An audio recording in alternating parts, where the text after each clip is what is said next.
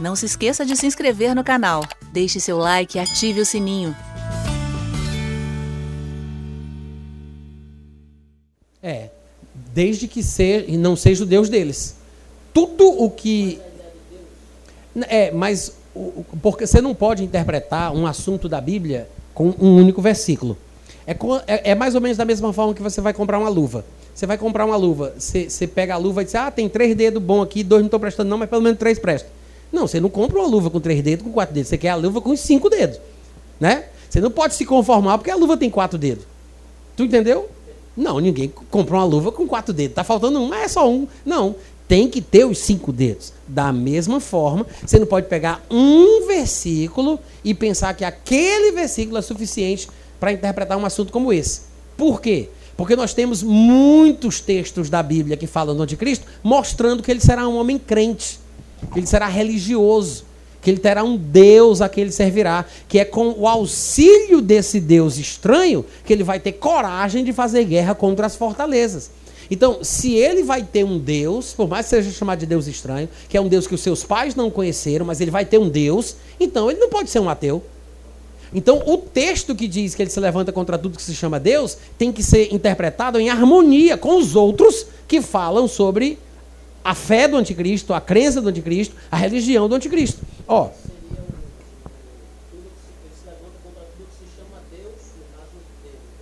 não, tudo que se chama Deus, de qualquer Deus, de qualquer religião, menos o dele.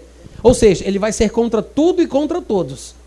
Tudo que se chama Deus, tudo que for de religião do mundo, ele vai ser contra. Não a religião dele, obviamente. E a razão por que ele vai fazer isso é porque ele acredita que o Deus dele é o único Deus verdadeiro. Olha só, vou ler aqui para ti uma passagem. Daniel capítulo 11, no versículo 36 diz assim: Ele, falando do anticristo, ele fará segundo a sua vontade, se levantará, se engrandecerá sobre todo Deus.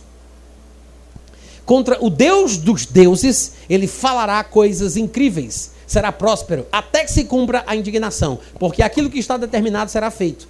Não terá respeito ao Elohim dos seus pais.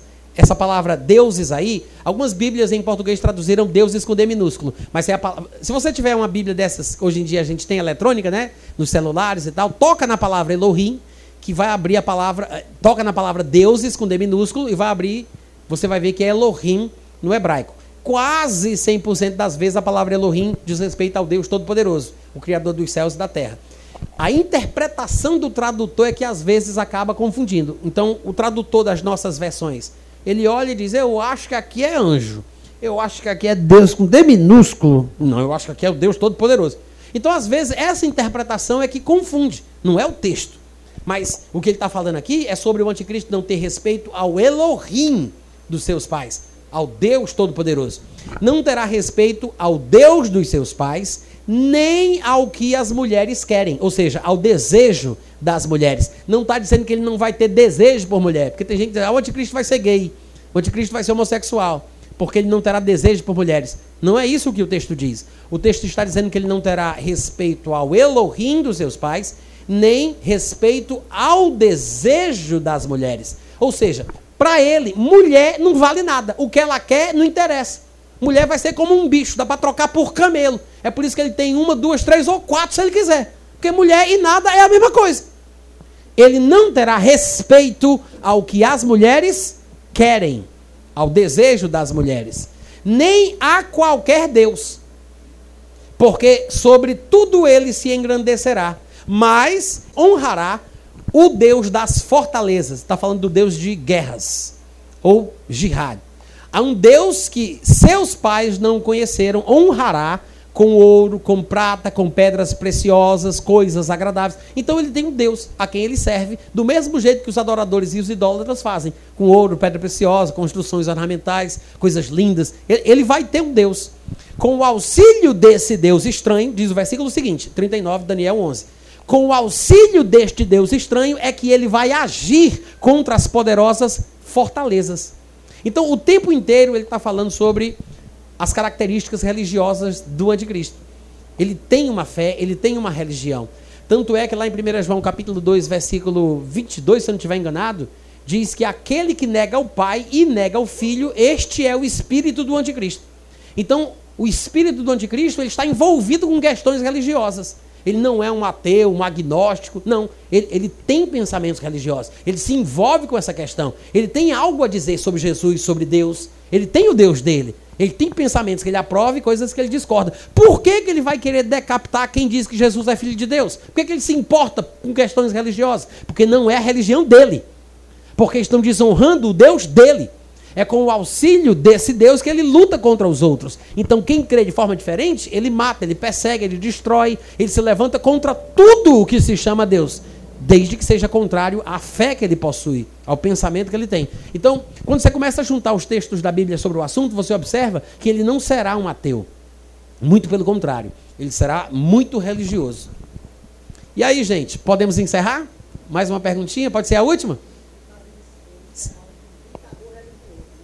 Ele será um ditador religioso, exatamente.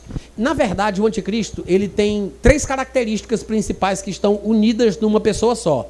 Ele tem características religiosas, em primeiro lugar, mas ele também tem características políticas e ele também tem características militares.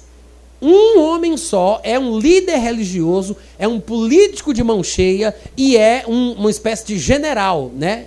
É, é um, é um senhor da guerra. Ele também é um jihadista, porque eu creio que ele será um praticante da religião islâmica. E esse pensamento de que ele venha dos, dos ismaelitas que hoje, na maioria, são praticantes do Islã, não é um pensamento novo. O pessoal pensa que é invenção moderna, né?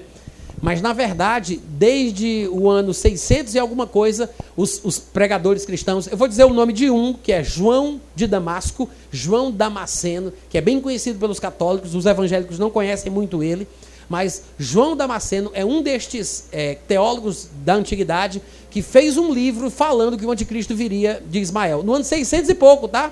E de lá para cá, muitos outros teólogos também falaram sobre isso.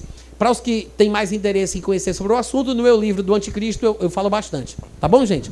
Mas podemos encerrar? Porque eu estou com fome eu quero ir para casa.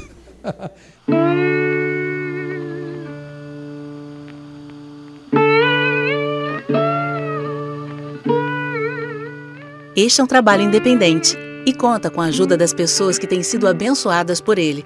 Se você quiser fazer parte do grupo de mantenedores desta obra, se informe das opções disponíveis na descrição deste vídeo. Agradecemos pela atenção e pelo carinho. Deus abençoe.